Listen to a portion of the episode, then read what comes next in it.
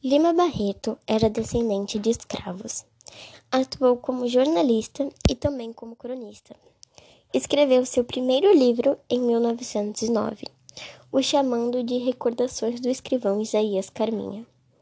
Anos depois, publicou seu romance mais importante, O Triste Fim de Policarpo Quaresma, no qual os padrões da escrita literária, que se pautavam principalmente no parnasianismo, considerou mal escrito e pouco acadêmico, mas que mais tarde se tornou modelo para os escritores modernistas.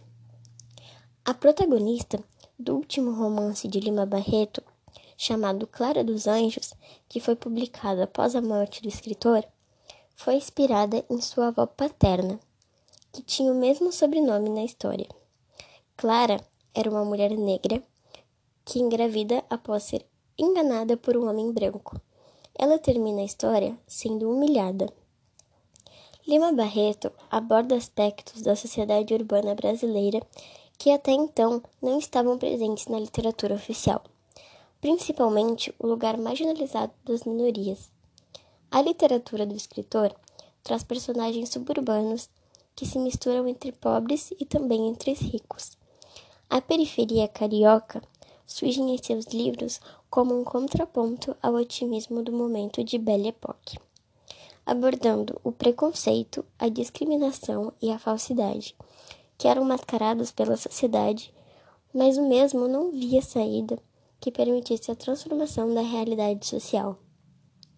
Um exemplo disso é por meio do triste fim de Policarpo Quaresma, que critica o processo de instauração da República, que ainda que deseje ver o Brasil grande, Quaresma se frustra em todos os seus projetos. O romance se divide em três partes. Na primeira, Quaresma se dedica a um grande projeto que reflete seu patriotismo sem limites. propõe a adoção do tupi-guarani como língua oficial do país. Para ele, essa seria a verdadeira e única língua realmente nacional sem as influências europeias que aqui chegaram com a dominação portuguesa. Quaresma envia esse projeto para a Câmara de Deputados e é ridicularizado.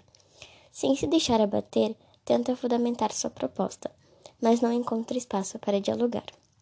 Suas ações culminam com sua internação em um hospício, em razão de um esgotamento nervoso. Recebe alta e é imediatamente aposentado. Essa etapa da vida do personagem termina quando ele resolve se mudar para um sítio de nome Sossego.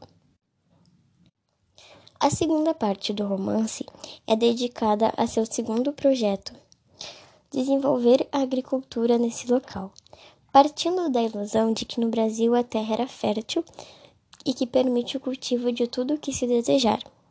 Quaresma, porém, se depara com mais dificuldades da falta de organização dos produtores agrícolas até problemas com o plantio.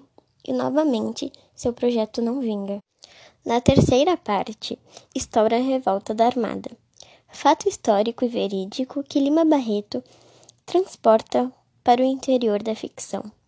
Quaresma, ao receber a notícia de que há o risco de uma generalização do conflito, segue até o Rio de Janeiro e se põe à disposição do presidente do Brasil, Marechal Peixoto, oferecendo-lhe um documento em que são propostas as medidas para resolver os problemas da nação. Se oferece para atuar voluntariamente na guerra, assim se tornando carcereiro. A partir desse momento, a narrativa indica uma mudança na perspectiva de Quaresma ele passa a ser testemunha das atrocidades que são cometidas em nome da ordem. Quaresma, então, se vê frustrado em relação ao ideal do Brasil que tanto sonhou.